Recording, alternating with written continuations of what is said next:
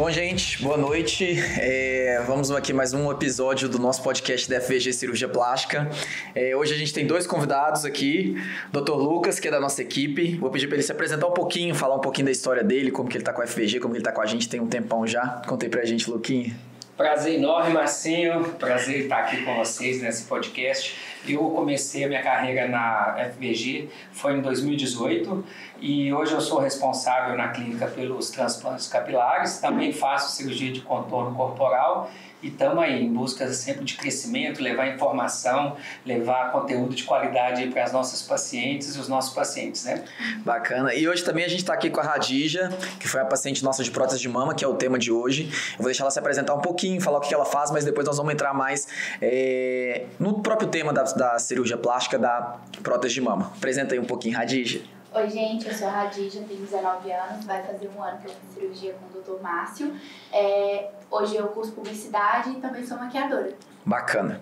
É, então, o nosso objetivo aqui do nosso podcast, na verdade, é trazer uma conversa informal, mas ao mesmo tempo tirar algumas dúvidas que é muito comum. Tanto é, as amigas perguntam muito no, no, Instagram, pra gente que chega muito no direct, pra mim pro Lucas, chega muita pergunta, principalmente sobre prótese de mama, que é um tema que, sim, que é uma das cirurgias que a gente mais realiza lá na FVG, é, juntamente com contorno corporal, fica aí sempre no empate das primeiras posições. Mas aí hoje nós vamos passar nesse tema realmente sobre a próxima mama, abordando todas as etapas.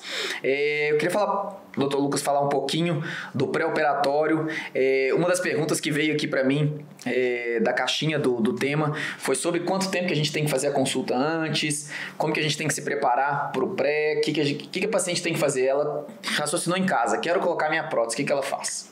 Ó, a gente pede pelo menos em um tempo de dois meses. É um tempo hábil para a gente poder fazer uma consulta, passar as orientações, explicar de todo o pré-operatório, tirar dúvidas da paciente. Por que esse tempo? Porque com 30 dias de antecedência, a gente pede para suspender anticoncepcional, que é uma prevenção aí que a gente toma contra o risco de trombose que acontece. Você passou por isso, você sabe bem, né? E também é um período que o paciente vai ter 30 dias para fazer os exames pré-operatórios vai fazer exames de sangue, passar pelo cardiologista, depende da cirurgia de mama a gente faz ultrassom das mamas. Então ela precisa de um tempo hábil de 30 dias para então estar tá fazendo esses exames. Se porventura vier qualquer alteração, a gente tem como recorrer, tratar uma infecção urinária, às vezes uma anemia, qualquer alteração que possa vir. Aí a gente trata aquele, aquela, aquele distúrbio eventual que possa acontecer e ir para a cirurgia com segurança. É, bacana. A gente sempre fala do, do planejamento, né? A gente vai contar, o dela foi um, um pouquinho mais acelerado, né? Mas é. É um pouquinho acelerado. Ela já é um pouquinho mais acelerada, mas assim, realmente o ideal é ter esse planejamento, né? É, para você se preparar, para poder fazer os exames, poder é, deixar tudo ajustado no serviço, em casa, como que funciona a recuperação. Conta um pouquinho aí como que foi o seu pré primeiro. Eu corri contra o tempo. porque já é meu sonho fazer a cirurgia desde mais nova, eu já planejava, inclusive já me planejava financeiramente também. Uhum. Mas como estava naquela época de pandemia, na época eu trabalhava CLT, então ficava o dia todo fora de casa, uhum. era um pouquinho corrido para sair. Uhum. Mas aí surgiu a oportunidade, a FVG veio com promoção, aí eu falei assim, não, é agora. Cheguei em casa, assim, em um dia eu falei com minha mãe, vou fazer cirurgia. Ela, como assim? A gente tá no meio da pandemia. Falei, mãe, melhor ainda, é agora que eu tenho que fazer mesmo. Que aí vou estar em casa, né, se precisar de alguma coisa, enfim. Aí ela tava trabalhando de casa também, então pra mim seria melhor, né? E aí fui decidir, na época eu namorava, e falei com a minha sogra também, falei, eu vou ir, vou fazer cirurgia, e ela super me apoiou também, porque ela também tem. Foi comigo nas consultas, inclusive, acho que ela foi. Foi, foi uma consulta. É, e aí foi isso, mas para fazer os exames foi a maior correria, porque eu decidi fazer a cirurgia assim, pra, um mês pra frente da, da, nossa consulta. Foi, acho que foi um mês de distância. É, eu fui consultar com você e passou um mês, eu falei, não, é isso, vamos marcar já um, quanto antes. Só marquei para esse tempo todo porque precisava fazer os exames. Uhum. É, e uma coisa importante que o doutor Lucas falou com relação ao tempo também tem a suspensão do anticoncepcional, que hoje é muito comum nas mulheres, né? É, o uso do anticoncepcional, e a gente já sabe que o anticoncepcional ele aumenta a chance de dar trombose no pós-operatório. Então, assim, apesar da próstata de mama ser uma cirurgia rápida, é, que geralmente tem poucas complicações, mas a gente sempre evita. Então, esse período de 30 dias aí, mesmo que você levou para operar e que muitas meninas levam para poder operar também, tem dá esse tempo útil para a gente para poder suspender os remédios, é, verificar como estão os exames, é, ver a saúde geral da paciente para poder avaliar e operar com segurança, que é o mais importante. Na primeira consulta com você, a gente já suspendeu. Porque Isso. Você que eu queria a cirurgia o quanto antes, falou, não, então já vamos suspender. Isso. É exatamente isso. Por mais simples que seja o procedimento, segurança em primeiro lugar, né? Isso. Não dá para ficar brincando com isso. Por falar em segurança, outra coisa que a gente sempre bate na tecla, né, Luquinha, é, é questão dos locais adequados para a gente poder operar. É, eu sempre falo bastante com as pacientes na consulta, e acho que isso é prática de todo mundo na FG, a importância de você operar num lugar adequado, é, com, com a estrutura adequada. Conta um pouquinho para que, que você o que, que você passa assim para as pacientes geralmente na consulta de local, o que, que elas, o que, que elas têm medo assim, porque assim o pessoal tem muito medo às vezes vê na mídia notícia sobre coisas de cirurgia plástica, acidentes às vezes que acontecem e eles ficam com muito medo, né? E o que, geralmente você passa nessa parte de segurança, de, de local, de, de da estrutura adequada? É, em primeiro lugar, que a gente só faz cirurgia em hospital, né? Com suporte do anestesista o tempo todo ali do lado da paciente. Depende, prótese de mama é uma cirurgia mais simples, então a, a gente faz com anestesia local mais sedação. É uma sedação leve, só para conforto mesmo, para a paciente não ficar acordada durante o procedimento. Mas, assim, sem sombra de dúvida, o ambiente hospitalar é algo que vai trazer uma segurança para a paciente e uma tranquilidade para o cirurgião. Você vai estar ali tranquilo, fazendo a sua cirurgia sem estar preocupado com o estado clínico da paciente, porque ela está em boas mãos. Ela está com um anestesista especialista né, nesse tipo de procedimento, que é a sedação, e a gente super tranquilo para fazer a melhor parte nossa, que é a parte técnica, né? Que é fazer as mamas bonitas. Você lembra de alguma coisa? Que o pessoal morre de medo. Tipo, me pergunta muito isso. Eu vou acordar no meio da cirurgia, eu vou lembrar de alguma coisa. Conta da última coisa que você lembra, até da primeira coisa depois de acordar, assim. Como que foi?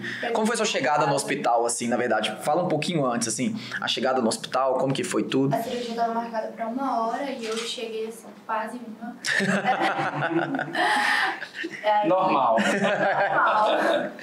Eu subi pro quarto, teve um atraso nessa cirurgia anterior, aí eu até aproveitei. Normal pra- também. Normal também. Aí eu até aproveitei pra fazer umas fotos no quarto, mas, porque eu queria postar depois, assim que eu saísse da cirurgia, porque eu não tinha contado pra ninguém ainda. Então eu queria assim que saísse da cirurgia já postar e falar pra todo mundo.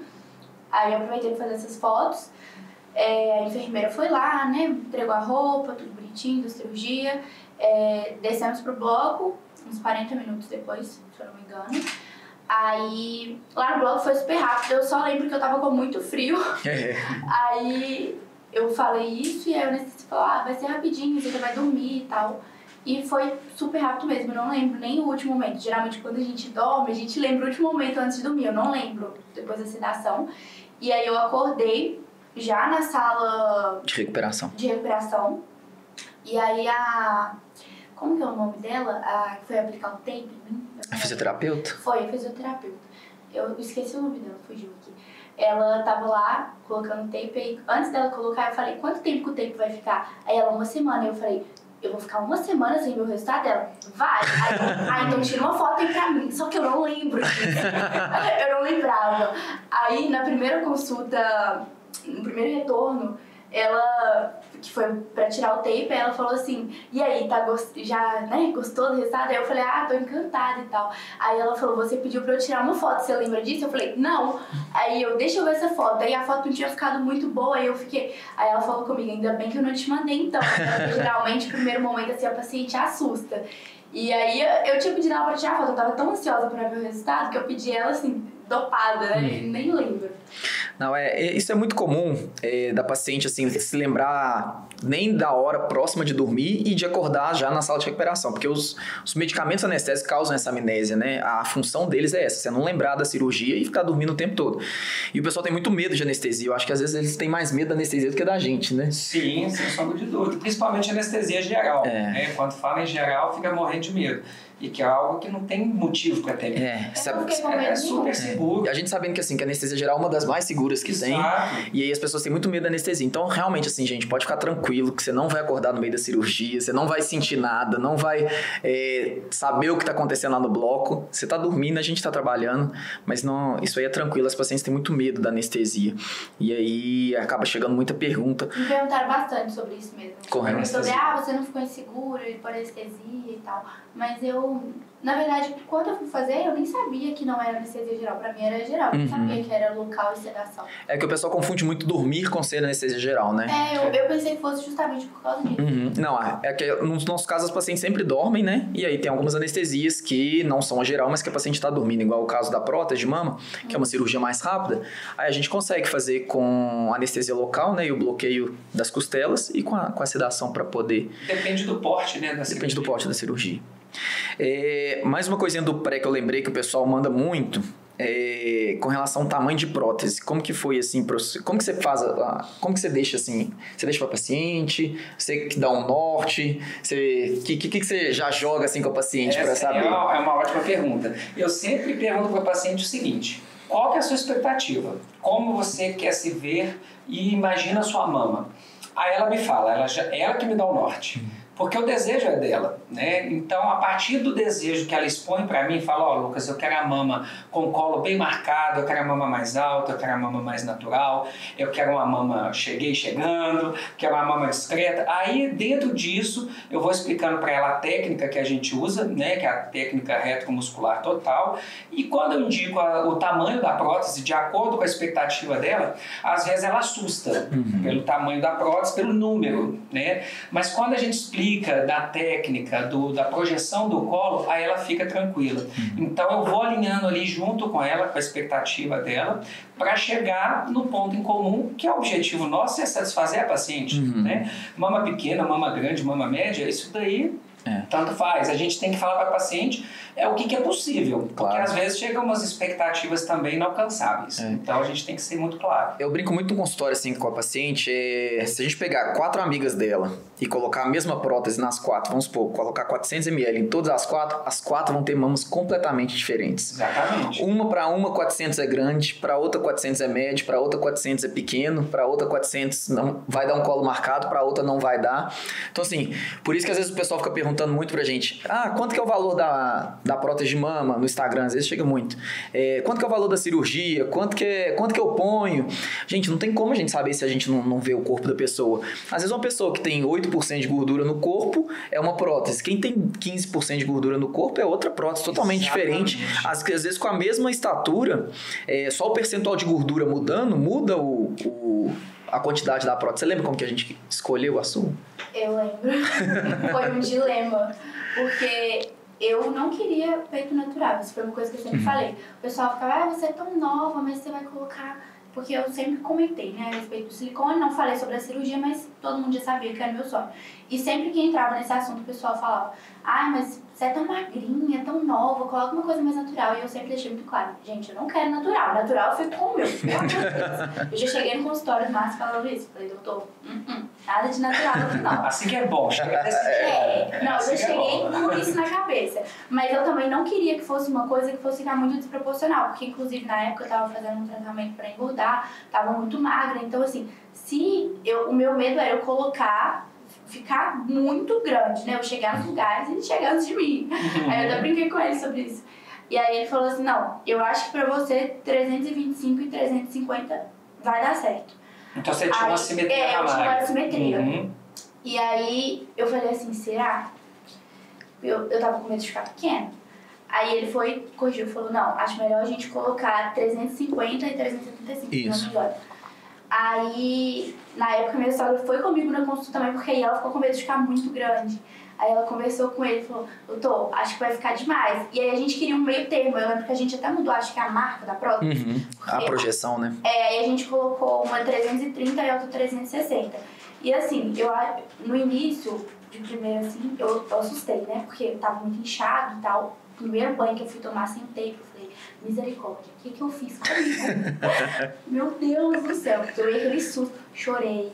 Aí Passou assim, três dias, já começou a dar aquela amenizada e depois ainda desinchou muito. Na verdade, não desinchou, eu acho que assim, encaixa melhor no corpo, né? Depois do tempo, vai ficando mais natural. E desincha um pouco também. É, desincha, mas não é aquilo. Porque o pessoal. Toma forma. É, essa é a palavra, toma forma. O pessoal tem mania de falar, ah não, mas desincha vai ficar totalmente diferente. Eu acho que ele toma forma, não Exato. desincha, assim, solta de você. Quando a paciente me pergunta, doutor, mas não vai parar de desinchar, não? Eu falo, não, não é que ela vai diminuir, ela vai tomar mais forma, ela vai Sim. ficar mais redonda. Porque a prótese reto muscular, ela fica quadrada Nossa, eu tomei um susto. Que foi exatamente o que me veio quando você falou assim, isso. que pediu para tirar uma foto já antes de pôr o tape. Uhum. Então, assim, às vezes o primeiro impacto, a primeira visão ali, você fala assim, meu Deus, o que, que eu fiz comigo? Né? Tem, tem essa impressão. Porque tá todo ali inchado por causa da infiltração. falou que quadrado. Leva um tempo pra Quando a gente tirou o tape, ele falou comigo, é, ainda tá quadrado. Só que eu, eu tava achando grande, né, na hora que eu tirei. Mas Sim. eu não tava achando quadrado. Aí eu fiquei, o que, que é isso? Você tá doido? O que, que a minha mama tá quadrada? É, não tem nada de quadrado aqui não. Mas assim, uma coisa que as me perguntam muito, eu até vi abrir a caixinha aqui, é a respeito de perfil. É, o doutor Márcio que escolheu meu perfil, a gente nem chegou a discutir muito sobre isso, é. porque é. eu, eu confiei muito. É, na Sim. primeira consulta já me passou uma. Inclusive, eu tinha consultas marcadas com outros médicos de outros lugares e eu desmarquei. Depois uhum. de, na consulta com ele, já decidi tudo, me passou muita confiança. E essa questão do perfil a gente não chegou a discutir muito. Ele falou: olha, pra você o perfil super alto vai ficar melhor. Não lembro muito bem na época por quê, né? Já vou explicar por quê. É, aí eu queria que você explicasse por quê, porque é uma coisa que o pessoal me pergunta muito. O pessoal tem muita dúvida, é, na verdade, confunde muito perfil super alto com colo marcado. E na verdade não é muito bem isso. O é, que, que é uma prótese com perfil super alto? Você pegar duas próteses de 300ml, vamos supor, e uma perfil alto e uma perfil super alto, a prótese de perfil super alto ela tem a base mais estreita e ela é mais alta. E a prótese de perfil alto sem ser a super alta, né, ela é mais larga e um pouquinho mais baixa, mas não necessariamente isso é o que marca o colo. A gente usa essas próteses de perfil super alto, que tem a base mais estreita, para pacientes magrinhas, que tem um tórax estreito. Por quê? Porque aí não fica sobrando aqui para fora e parecendo que você ganhou peso. É, lembrei que você explicou mesmo. É. Eu tenho isso aqui. Você tem um tórax estreito, fino. Então a gente usa a prótese de perfil super alto, que na verdade é relacionada à base. Então, assim, a base dela é mais estreita. E aí a gente usa para pacientes mais magrinhas, que tem um tórax mais estreito. Às vezes, para paciente com tórax mais largo, a prótese de perfil alto, que ela é mais larga e um pouquinho mais baixa, às vezes até marca mais o colo, mas é porque ela preenche mais o tórax dessa paciente. Então, por isso que a gente tem que avaliar bem na hora da consulta é, para ver o tipo de tórax, percentual de gordura. Então, isso é bem bacana também, que o pessoal tem muita dúvida é, com relação ao perfil da prótese. Então, só lembrando que perfil super alto, na verdade, tem a ver com a base. A base é mais estreita do que a base de perfil alto. Entendi. É, outra coisa, é, a minha cirurgia foi por baixo do músculo a gente, você nem cogitou por cima do Isso. músculo. Por que que você não? Luquinha, explica aí pra por que, que a gente só faz debaixo do músculo. Ó, primeiro porque a prótese atrás do músculo ela vai ter uma sustentação maior. Imagina você colocar uma prótese, você colocou quanto que você falou? 330 e 360. Tá, 360. 360 ml puxando a sua mama ali para baixo 24 horas, ou seja, 10 horas, 14 horas que até você está em pé. A gravidade ela é impecável ela não para de puxar a mama para baixo. Uhum. Se a sua mama está com a prótese atrás da glândula apenas, o que, que vai sustentar ela? Apenas tecido frouxo, que não vai ter a estrutura ligamentar da mama, que é frouxa, mas a pele. O músculo não. O músculo, a prótese vai estar ali grudada nas costelas, com a estrutura totalmente colada nos, no, no músculo ali, na inserção muscular nas costelas, que vai sustentar a prótese. Então, quando a gravidade estiver fazendo o efeito dela, a sustentação da prótese vai ser melhor. Entendi. Sem contar que a gente ainda faz o sutiã interno. Né, com aquela alça muscular por baixo que dá uma sustentação extra para a prótese. Então você vai ter um resultado a longo prazo mais satisfatório. Eu brinco com os meus pacientes, ó, agora sua mama tá linda, perfeita, depois que você arrumar uma meia dúzia de meninos, você volta aqui com a gente levantar. Porque dura mais tempo, isso é fato. E o pessoal pergunta muito sobre mastopexia, que é uma dúvida comum também, é, com relação, até peguei aqui da caixinha, que foi assim, me perguntaram se até grau 1 é, pra, pra, só para contextualizar aqui que é grau de queda, né? Porque às vezes o pessoal é, não está familiarizado com esse grau. O grau 1 é aquela mama levemente caída, grau 2 vamos supor moderada e grau 3 com uma queda acentuada. Aí me perguntaram, até grau 1 é possível colocar somente a mama, a prótese sem fazer masto? Dependendo do caso, é possível sim, né? A gente colocar uma prótese depende muito da expectativa da paciente é, com relação ao resultado, a altura que quer da mama, mas às vezes é possível sim com grau 1 de queda é, fazer é, somente a, masto, a mamoplastia de aumento. E outra pergunta também falando assim, é, se a mama for caída, o silicone fica caído também?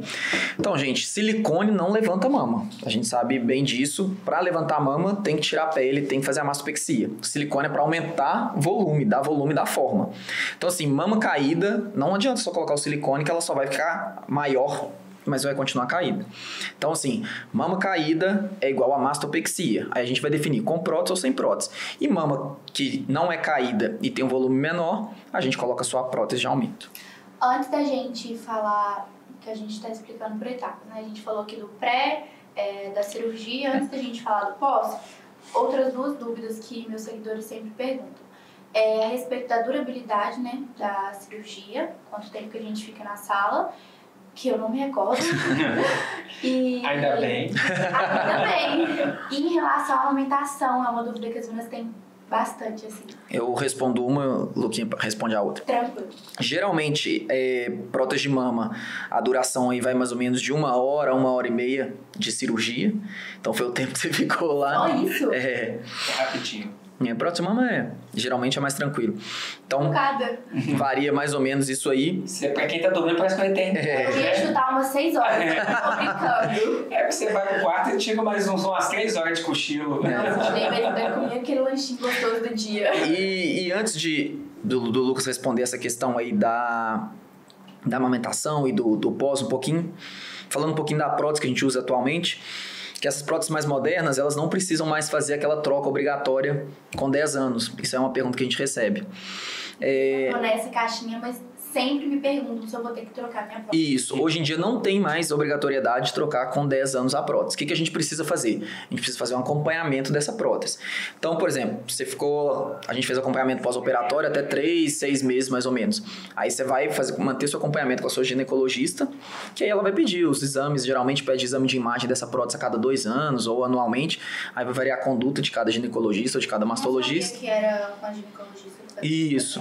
É, não, você pode fazer com a gente também, mas acaba que a paciente ela volta com a gente mais no começo assim do pós-operatório e alguns meses. Continuar acompanhamento. Isso, aí a paciente às vezes ela acaba perdendo um pouco o contato com o cirurgião e a, como a, a, mulher tem muito contato com o ginecologista dela, que ela vai todo ano, e com o mastologista, acaba que fica com ele, mas Eu perdi contato nenhum. Passo o tempo inteiro naquele Instagram, tadinho. mas pode continuar com a gente. Isso aí é a gente faz o acompanhamento da prótese também. Aí a gente vai pedir os exames a cada dois anos ou a cada é, anualmente, dependendo aí da, dos exames prévios ou mesmo da, da, da, situação de cada paciente. E a gente vai vendo. Se aquela prótese estiver tudo bem, sem nenhum sinal de ruptura, sem nenhum sinal de contratura, essa prótese não tem prazo de validade. Ela pode continuar com a paciente indefinidamente. Até a de eterno ou de alguma alteração que precise mexer, ou a paciente fala, não, quero aumentar Entendeu? É, foi ótimo você tocar nesse ponto, que é uma coisa que me perguntam muito, nem sei como é que me mandaram nessa caixinha. É, não, assim. Sempre veio. Prazo de validade não tem mais, mas não é para largar. Tem que fazer esse acompanhamento. É, não pode esquecer, né? Não pode esquecer. Pode esquecer que ela tá ali. É. E aí lá na frente teve uma queda da mama por flacidez da pele, que é natural, né? Com a idade vai avançando, vai ter uma queda da mama. A paciente não quiser trocar a prótese dela, não precisa. É só tirar a pele e fazer a mastopexia mantendo aquela mesma prótese. Eu não sabia que podia fazer isso. Porque Pode. Uma, vamos supor, você fez a sua cirurgia com que idade? 18. 18. Nos seus 48, com certeza vai ter um grau de flacidez. Isso, como se diz, o tempo é implacável. Chegou nos 48, ainda está longe. Se precisar de tirar uma pele, você pode manter essa prótese que você tem hoje. Você não precisa de trocar. Vai fazer os exames, vai fazer o acompanhamento, tudo bem, tudo bem, mantém. Vida que segue. E fala um pouquinho aí da amamentação, gestação, como é, que é? O fato de a gente colocar atrás do músculo é um fator que os mastologistas gostam muito. Não só por, pelo fato da amamentação, porque a prótese não vai estar em contato com a glândula, vai estar totalmente atrás do músculo, e também facilita para quando vai fazer a mamografia. Então fica mais fácil de fazer o exame mamográfico após os 40 anos de idade, né? e não prejudica em nada, vai produzir a mesma quantidade de leite que produziria, porque a gente não mexe na glândula mamária. Pode dar uma alteração de sensibilidade no mamilo? Pode, mas ela é transitória.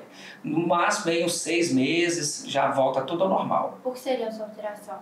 Pode ter uma hiperestesia, que é dor, sabe? Ficar muito sensível, ou às vezes uma hipo, hipoestesia, que é a diminuição da sensibilidade. É, eu já tive muita Isso paciente não tem que. prever. Tem é. umas que tem um, tem umas que tem outro, e tem umas que não tem absolutamente É, nada. eu já tive algumas pacientes que relataram que era tão sensível que tinha que usar um algodão assim por dentro do sutiã e outras que não tem nada. Você Que teve alguma coisa, nada. alteração no, na areola, no No mamilo? início eu fiquei, ah, perdi a sensibilidade. Diminuiu. Diminuiu. E aí depois voltou totalmente. É, prótese de mama Estica, é. né? Estica o tecido todo, acaba que as terminações nervosas que estão ali é, inervando a areola e o mamilo, é tudo esticado. Então, até reconectar aquele, aquele sistema ali de. É igual uma corrente elétrica, né? Essa sensibilidade fica alterada. É, só lembrando que nós estamos falando isso tudo para mama de aumento, só de prótese. só prótese. Isso aí não inclui mastopexia, que pode dar um pouquinho de alteração de sensibilidade, de amamentação. Nós estamos falando só corte na tem Nós a estamos falando- manipulação da glândula. Isso. É outra cirurgia, é, outro podcast. Esse vai ter ainda. É, mas isso para prótese de mama é super verdade, né? Não altera a gravidez, pode engravidar, não altera a amamentação, não altera a sensibilidade, no, pode ser temporária, né? Mas a tendência é voltar com o tempo. Ela por cima do músculo tem alguma alteração em relação à amamentação? Ou- O que pode acontecer, você quer responder? Não, pode falar. É do fato de estar maior contato ali com a glândula, a glândula pode atrofiar mais. Entendi. Tá? Então a- pode ser que a paciente produza menos leite do que o esperado. Mas também não vai impedir, não. É, mas às vezes, mesmo, mesmo às vezes na frente do músculo, pode amamentar normal. É, vai amamentar. Pode acontecer isso, da, da glândula realmente ter uma atrofia, mas vai amamentar. É, prótese de mama só, não tem problema, vai amamentar normal. Às vezes, muita mãe, muita sogra vai na consulta, né? Fica preocupada se vai amamentar ou não a, a filha ou a, ou a nora. Então, prótese de mama não tem problema. É, eu não tinha essa preocupação porque pra mim é irrelevante. Mas muita gente pergunta porque, a- assim, a maioria dos, meus seguidores são mais jovens, são Uhum. né, de 19, 20 anos que ainda não tiveram filhos. Então é uma Sim. preocupação muito grande, porque acho que tem até um tabu, né, em relação Tem. a isso, que o pessoal fala, ah, vai colocar, vai fazer cirurgia, vai aumentar a mama, não vai poder amamentar É. e tudo. Então, nada a ver, podem ficar tranquilos. Pode, pode ficar tranquilo. Uma perguntinha também do pré, que chegou aqui, é com relação aos exames. O Luquinhas mencionou é, por alto assim. Então, gente, o que, que a gente pede de exame no pré? Exame de sangue, é, o eletro, né, que a gente pede por conta do risco cirúrgico, que vai passar no cardiologista, o ultrassom da mama. O que mais que a gente pede? Isso, né? Só. Ah, e atualmente o Covid, né? Exato. É, não, o- o de- não mais, né? é. Graças a Deus. Mas o de urina a gente. É, é- é- exame de urina é separado, mas é porque vem na, na folhinha do, dos exames de sangue. Então, Exames sangue. laboratoriais. É, exames laboratoriais. Vem sangue e urina, o eletro, o risco cirúrgico e o Ultrassom. ultrassom da mama pra gente poder ver se não tem nenhum nódulo, algum cisto. E se for paciente mais de idade, tipo, mais de idade não, né, gente? Que mais de 40 não é de idade, pelo amor de Deus. Pacientes é, mais maduras, vamos dizer assim, mamografia, né? Porque elas já vão fazer mamografia. né? Isso, é. Então a gente não pede ultrassom, porque ela já está na fase de fazer mamografia até por prevenção do câncer de mama. Ah, Uma coisa que, que me pediram já, e eu até que expliquei, com relação a nódulo de mama, gente. É, na cirurgia de prótese de, de mama de aumento, né, que é só a prótese de mama, é, perguntaram se eu podia tirar um nódulo que tinha, que o, que o mastologista é, tinha avaliado, tinha pedido se, é, se podia avaliar para tirar na cirurgia. Como a gente, igual o Lucas explicou, como a gente coloca atrás do músculo e não encosta na glândula, a gente não consegue tirar nódulo, a gente nem encosta na glândula durante a mamoplastia de aumento. Na masto já é diferente, mas na mama de aumento a gente não consegue tirar nódulo, é, não consegue mexer nada na glândula, é só por trás do músculo mesmo, então a gente nem encosta. Entendi. Tem mais alguma pergunta a respeito do pré?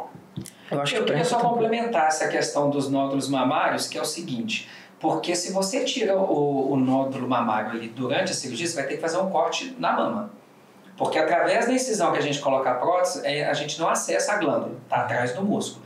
Então você teria que fazer um corte na pele da mama para acessar aquela região onde está o nódulo. Aí tira o nódulo e fica com aquela cicatriz, com a pele esticada. Então É. o risco da, da, daquela cicatriz ali alargar é muito grande. Então, se tiver indicação de fazer biópsia de nódulo, ou faça, o ideal é fazer antes da cirurgia, Isso. né? Não fazer durante a cirurgia de mamoplastia de aumento. Agora, a mastopexia, igual o Márcio falou, pode fazer no mesmo momento, porque a mama vai estar toda aberta, a gente está manipulando o tecido. Aí é possível. Isso. É, então, da cirurgia, você lembra mais de alguma coisa lá do hospital que Acho que da cirurgia assim, é bem tranquilo, né? A gente já falou da anestesia. Pra mim foi bem tranquilo. E o é. pós? É, o pós. o pós. Ah, você falou uma coisa que você falou assim, nossa, deu vontade de chorar na hora que eu vi. Igual tem a depressão pós-plástica, tem a depressão pós-plástica. Mas ela passa rapidinho. A depressão pós-plástica é um negócio seríssimo. Meu Deus do céu. E quantas vezes eu jurei que não ia fazer procedimento? Nenhum mais. É. Normal. Passaram três meses. Já volta. Aí eu vou fazer minha boca. É. Já tinha aumentado bem, volta a boca também. Qual que é a sensação, assim, é, no, no, último episódio que a gente gravou, a Suelen contou aqui que ela, quando ela acordou, parecia que tinha um, ela tinha a sensação de um saco de cimento em cima do peito dela. que a pressão realmente, como ela tá debaixo do músculo, ela faz um, o músculo faz uma pressão da prótese contra o tórax. Eu tinha esquecido dessa questão da pressão. Gente, a dificuldade que é pra espirrar. Ninguém fala sobre isso. Misericórdia, eu fiquei duas semanas travando todos os espirros que vinham. Então parece que eu ia explodir. A cabeça eu espirrava. Ó, pra tossir, misericórdia. Juro, eu não. Toda vez eu ia espirrar, eu ficava assim. Segurando. Pra não espirrar, porque eu morria de medo. Parecia que você, qualquer coisa que você vai fazer, parece que você vai explodir, né? E as primeiras vezes que a gente foi sair, no primeiro retorno, eu fiquei com uma semana. Com uma semana no retorno? Eu fui de Uber pra clínica. Eu virei pro moço e falei, moço. Vai devagar. Vai a 10 por hora. Por favor, porque eu tô sentindo que qualquer hora esse negócio vai sair de mim. Porque parece quando a gente ainda não tá acostumada, a cicatriz ainda tá aberta, né, digamos assim. Nossa senhora, é um medo surreal. O primeiro banho, que eu, depois que eu tirei o tape, foi o que eu mais chorei. Eu falei, gente, Sim. pra que, que eu fui inventar? Mas assim, tudo isso passa. Realmente, depressão pós-cirurgia é uma coisa que não dura muito, porque aí depois você já quer mais. é um negócio assim que vicia. Mas o meu pós-operatório, eu voltei a trabalhar com 10 dias. Eu, na época, eu trabalhava numa clínica e trabalhava como recepcionista. Então, não era nada que eu fosse ficar fazendo envolvimento muito brusco, né? Com o braço e tal. É, era um lugar mais tranquilo, se eu precisasse sentar, ficar mais na minha, eu podia. Então, pra mim foi muito tranquilo. Os primeiros dias é que são muito barra, né? Que a gente não tá acostumado, precisa de ajuda pra levantar, né? Pra ir no banheiro, comer, tudo. Hum. Essa questão da, da dependência, né? nos primeiros dias é ah, difícil, é ruim. porque eu sou muito independente pra tudo. Muito da depressão vem daí. Nossa. Essa questão da dependência, qualquer paciente, qualquer situação que você fica dependente, você, você tem uma queda do Sim. seu humor. Não é impossível não ter. Foi muito ruim o início por causa disso. A dependência, nossa, para tomar banho, para ir no banheiro. É, eu não consegui ir no banheiro É, eu expliquei que os remédios, os remédios prendem muito o intestino, né? Nossa, e como prende, né? Eu até brinquei, eu postei no Instagram é, uma foto pro pessoal. Falei, gente, eu tô achando que meu médico colocou silicone na minha barriga. Porque soltando que isso aqui tá inchado. Incha muito, isso é bom, bom frisar. Inclusive, tá aí uma boa pra um podcast, hein? A gente chamar nutricionista pra gente já discutir isso aí. É, é porque todos esses remédios pra dor acabam que eles diminuem muito a motilidade intestinal. E eu então, tomo muito remédio pra dor. É. Mas assim, eu sou muito fresca, né? Eu uhum. podia sentir uma dorzinha que já tava um tranquilizador. e aí acaba que esses remédios prendem. Então, por isso que a gente manda hidratar bem, comer bastante salada, comer bastante fruta para poder ajudar o intestino a funcionar. E quando às vezes precisa, a gente passa um remédio para poder, um óleo, alguma coisa para poder ajudar. Em relação à alimentação, eu lembro que no início você me falou para evitar algumas coisas, uhum. né? Chocolate, assim. É, geralmente a gente pede para evitar as coisas que, que às vezes, por exemplo, irrita muito o estômago por causa dos, dos remédios, né? Então, tipo assim, tomar muito café, é, cigarro, que a gente já pede por conta da cirurgia mesmo, chocolate, essas coisas que às vezes atrasam um pouquinho o esvaziamento do estômago e atrapalham um pouco a digestão. Então, assim, tentar já no pré, né, já fazer essa reeducação alimentar, mas e aí no pós alimentar bem saudável mesmo. Agora, esses mitos que tem de carne de porco, essas coisas não tem problema, pode comer normal, é, porque tem, a, acho que é, principalmente o pessoal do interior tem muito medo de comer carne de porco no pós-operatório. Você que atende em Cláudio. Isso aí é as nossas avós quando colocavam prótese que tinha medo.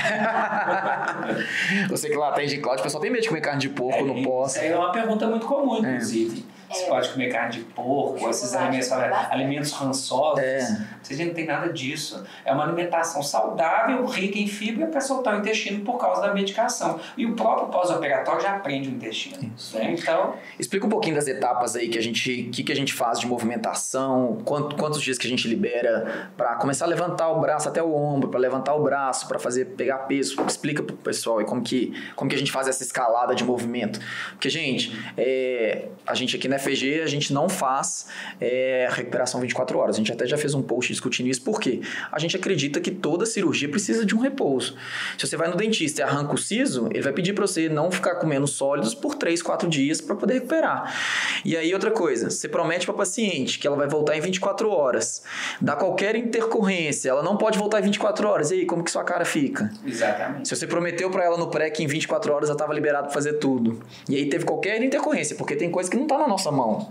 Às vezes tem alguma, tem uma deiscência de ponta, abre um pouquinho, inflama um pouquinho, a paciente vai ter que ficar de repouso, mas aí no pré você prometeu para ela que ela em 24 horas ela tava liberada. Como que você fica? Se ela já nem se programou no serviço para poder pausar, se ela nem se programou com alguém para poder ajudar. É, no início foi bem pesado é, essa questão do serviço. Igual eu falei, meu serviço era muito tranquilo. É, eu ficava sentada, era recepcionista, não tinha que carregar peso nem nada do tipo. Mas o primeiro dia que eu voltei, eu tive. Eu desmaiei. Eu tive muita sensação assim de não ter. É, aos poucos tem que Eu fiquei muito fraca. E não dá pra você simplesmente fazer e já voltar ativa. Não dá, gente. Não dá pra você operar, colocar uma prótese, um corpo estranho no seu corpo e achar que no dia seguinte você tá, você tá trabalhando, tá na academia, não tem como. Conta um pouquinho dessas etapas aí É, que a então, gente porque usa. tem até a questão da resposta inflamatória, né? Que, que dá essa fraqueza no organismo, porque quer queira que não, é um procedimento invasivo. Por mais que seja um procedimento rápido e simples, é invasivo, né? Então a gente pede a primeira semana, o paciente ficava com os braços bem quietinho, pedir ajuda para levantar da cama, para não forçar o braço, porque qualquer tipo de movimento com o braço que você faça força vai contrair, contrair o peitoral que é o músculo onde a prótese está alojada. E isso pode predispor a sangramento, pode dar um hematoma, pode predispor a deslocamento de prótese, que para corrigir é só voltando para o bloco, é outra cirurgia. Então a gente pede para fazer, eu brinco que é um movimento tiranossauro, só Eu ia falar isso agora. Né? Eu ficava com o celularzinho só assim. Que é uma, uma, uma analogia para não esquecer. Pensa no T-Rex ali, mexer com os bracinhos, é só isso. Então precisou de pegar algo no alto, vai com o braço e levanta a mão, mas o braço colado no corpo. Ou então põe a camisa de força, né? É uma opção também. Mas brincadeiras à parte, depois dessa primeira semana, aí a gente fala, já passou um pouco da dor, já passou essa fase que dá às vezes uma tonteira, o intestino já volta a funcionar, então a gente já começa a soltar o braço pouquinho, um movimento 30 graus no máximo. Leve. Exatamente. 30 dias a paciente já pode chegar a 90 graus. A partir disso, aí a gente até estimula para ir fazendo movimentos mais amplos, gradualmente respeitando a dor. Porque você vai ter uma readaptação muscular depois daquilo. Você ficou 30 dias parada. E aí depois vai voltar os movimentos. Você não vai fazer um voador na academia com 50 placas. Que vai dar ruim, vai dar lesão muscular. Né? Então o movimento ele vai voltando gradualmente. Dois meses, pode jogar peteca, pular bandido, jump, paraquedas, o que O quiser. Márcio brincou, falou que tudo meu é muito apressado, eu sou ansiosa. Mas. Nasceu de sete meses? Mas, você sabia do significado do meu nome? É isso? Radija é criança prematura avançada. É muito justo pra pessoa. Então, tá, tá Mas- fazendo jus ao nome. Demais. O... Eu voltei a trabalhar com 10 dias e com 30 eu viajei. Que não podia, né? Mas aí eu já tava paga. Eu falei, ah, doutor, eu vou tomar cuidado, prometo. e aí me perguntaram sobre isso na caixinha. É uma coisa que sempre perguntam, nossa, você foi pra praia com 30 dias, né? E aí, assim, não podia. O doutor Márcio me avisou. mas eu sou teimosa.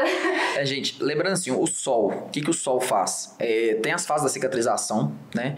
E, aí o sol, ele pode tanto interferir com relação à qualidade da cicatriz quanto à cor. Então, assim, cicatriz que tá vermelha e toma sol, pode escurecer. E aí você vai ficar com aquela marca debaixo da mama. Eu tomei muito cuidado. É. Perguntaram a respeito dos cuidados na praia, mas assim. É, se eu ia te perguntar. Não fui com biquíni Como que foi lá? curtinha, eu comprei um biquíni diferente, né, que tampasse a cicatriz, porque o curtinho ele fica levantando aqui, a cicatriz é bem baixa, então ficaria muito visível. É, usei muito aquela blusa proteção Uhum. UVA. Sim. E na praia eu levava dois biquínis, por exemplo, eu entrava no mar, Aí não fiquei indo, né, muito profundo, por causa das ondas e tal. E aí ficava mais ali na beiradinha. Quando saía, já tirava aquela roupa molhada para não ficar molhada em cima da cicatriz também. Trocava de roupa lá na praia, É. colocava O ideal. toalha, tirava aquele biquíni, o molhado, colocava o biquíni seco, colocava a blusa de ar por cima. Muito protetor, mas assim, era um negócio insuportável. Eu trocava de roupa quatro vezes na praia. O ideal, o sol mesmo, três meses, né? Direto, né? Ah, quero fazer topless. Três meses pra poder fazer o topless se quiser tomar sol na cicatriz. Eu falo, se quiser fazer topless na praia, três meses. E assim, mesmo, por exemplo, a cicatriz fica embaixo, mas você tomar sol em cima na mama, isso altera aquela cicatrização que tá ocorrendo ali dentro. Então, assim, realmente, os primeiros três meses, 90 dias aí, evitar de tomar sol. É, eu sei que às vezes, por exemplo, tem gente que tem já compromisso marcado, é, viagem que tinha marcado há dois anos e acabou tendo que fazer a cirurgia naquele período ali, causa de férias e tal. Mas assim, se preparem para evitar de tomar sol por pelo menos aí três meses diretamente na mama, né? Às vezes a pessoa pede, ah, posso ir no clube e ficar na sombra, porque meu marido, minha, meu filho tá É, lá. foi outra coisa, eu fiquei bastante é, na sombra. Fica na sombra. Ao máximo. E eu amo sol, foi bem difícil pra mim. Eu É, no frigir dos ovos é isso aí que você falou, é questão de consciência. É. Você foi consciente. Você fez o que você queria fazer, mas você fez de uma forma consciente. Você tomou os cuidados. O problema é a paciente que com 30 dias vai pra praia e fica lá Eu queimando, não bronzeando. liberada nem do sutiã cirúrgico. É. Eu lembro disso que, inclusive, eu brinquei com o doutor e falei, doutor, mas eu não tenho roupa que tampa esse, esse sutiã cirúrgico. Ele, ah, pois então saia com o sutiã cirúrgico aparecendo. e aí eu fui pra boate no Rio com o sutiã. eu falei, tudo bem, pelo menos eu tô indo. É, não, o- a questão do sutiã também, eles perguntam. É, geralmente a gente. dê- a- o nosso sutiã, você lembra das, das duas faixinhas que tem? Sim. O pessoal, o pessoal às vezes fica falando assim: ah, eu posso comprar o, o sutiã por fora? Fala assim: ó, poder pode. A questão é que o nosso sutiã ele foi desenvolvido. É a, gente que desenhou o sutiã, né? Não é a mesma coisa. Não é, é, a gente desenhou o sutiã para nossa técnica, que tem as duas faixinhas, uma embaixo e uma em cima. Então a gente consegue manipular um pouco essa prótese. Se ela tiver um pouco alta, a gente consegue baixar, se ela tiver um pouco baixa, a gente consegue subir. E aí acontece, às vezes a pessoa ou compra o sutiã fora que não tem as faixinhas, ou compra a faixinha à parte, ou pega um sutiã que a prima que operou tem seis meses e o sutiã tá frouxo, ou seja, acaba que investe tanto tempo e questão de dinheiro também na cirurgia, e aí pega um sutiã que não é de tanta qualidade ou que não é adequado para nossa técnica e depois a gente fica sofrendo lá para ajustar a prótese, posicionar a prótese. Então, o que, que a gente faz? Pro, é, sutiã com as faixas aí de 15 a 30 dias, e aí depende do, da cicatrização da pessoa. Tem gente que a gente tira com 45, tem de- paciente que eu tiro com 2 meses, com 60 dias, aí vai variar. Você também faz mais ou menos Exato, com isso 45 aí. dias. é, então assim, se estiver tudo bem, às vezes com 45 dá pra tirar e pede pra só dormir com o sutiã mais um tempo. Então vai variar. Então, mas você tocou, é bem importante o sutiã cirúrgico, é, manter o sutiã cirúrgico pra gente. E esse sutiã ele é tão bem ajustado ao corpo da paciente que tem paciente que depois que você libera, ela não quer largar. É. Ela fala assim, ok, não tem problema, você pode continuar usando. Tem paciente que usa por um ano. Hum. Você não tem problema, se você está Eu sentindo segura, o que não pode é deixar de usar antes da hora, né? Porque aquele período ali que a prótese está sendo, está formando a cápsula que vai fazer com que a prótese fique no lugar certo, aí tem que ser, aí sim ela é obrigatória. Depois desse período, ah, eu quero continuar usando, pode usar. Gostou, não tem eu problema. tenho o- os meus até hoje, É. inclusive. Uhum. Eu, na época, eu comprei só um da FVG, mas... E é isso que eu ia falar, sobre a diferença. Porque eu cheguei a usar outros Uhum. pra revisar com ele, mas é muito diferente. Dá diferença por conta da, Eu das tinha faixinhas. até a faixinha separada, aquela aqui Uhum. em cima, mas ainda assim não é a mesma coisa. Porque ele, a faixinha dele não machuca tanto, a outra faixinha separada, ela incomoda mais, Uhum. fica mais axila, desconfortável, né? sim. Uhum. É, resumindo então o pós, que eu acho. Três coisas importantes. Igual o Lucas falou, repouso adequado. É, isso inclui aí cuidados com sol, curativo, tudo. O uso do sutiã cirúrgico, né? E hoje a gente, você mesmo usou, o taping cirúrgico é super importante, é, que a gente sabe todos os benefícios que tem de redução de edema, de menos dor por menor distensão da pele, de recuperação mais rápida. É, então, assim, a gente tem esses três é, benefícios aí do tape que a gente auxilia na cirurgia, que é para quem puder fazer, a gente eu acho que super válido. O que, que você tem visto aí do taping também? Muito bom. A paciente recupera muito rápido, o edema já não é tão, tão exacerbado, igual aquela que a gente fala da mama quadrada, né? A mama já fica um, um formato mais bonito mais rápido, Eu porque ela não lindo, tanto. É. Falou que tá quadrada foi esse. Quando, quando eu não tinha contato com o tape, eu tinha assim, uma certa resistência. Até o dia que a fisioterapeuta da FVG, a doutora Juliana, chegou e conversou É, foi comigo. Foi a Juliana que fez o seu? Aí ela chegou, conversou comigo, me apresentou a Obrigada pela técnica. foto, inclusive. E aí eu peguei, vi os benefícios do tape, falei, vou testar. E achei fantástico. Achei muito bom. Reduz também a equimose, que é aquele roxo que dá na mama, também reduz. E é utilizado também até em outras cirurgias. Né, a gente né? utiliza É, direto. Cintura, ali com o abdômen, tá É. muito bom. Para quem pode utilizar, a gente sempre indica. É, tem mais alguma perguntinha de pós? Deixa eu ver. Dá uma Tem olhadinha como Você aí. falou pra quem pode usar. Você fala pra quem pode financeiramente ou tem alguma outra contraindicação? Além do, do custo financeiro, tem só quem às vezes que tem alergia à cola, né? Ah, Aí as meninas fazem até um teste, às vezes, é, se a pessoa fala que ela já teve alergia a alguma coisa, elas, elas colocam no braço aqui, deixam um quadradinho do tape e aí deixam um pouquinho antes da cirurgia para poder ver. E aí se tiver reação, e aí é contraindicado o tape, se tiver é, alergia à cola do tape. é, me perguntam muito sobre a dor pós-operatória. Mas eu acho que a dor pós-operatória é muito relativa, né? É. Porque várias pessoas chegaram a falar comigo, porque na época eu postei todo o meu post no meu Instagram. O pessoal todo acompanhou, tem até um destaque lá falando sobre.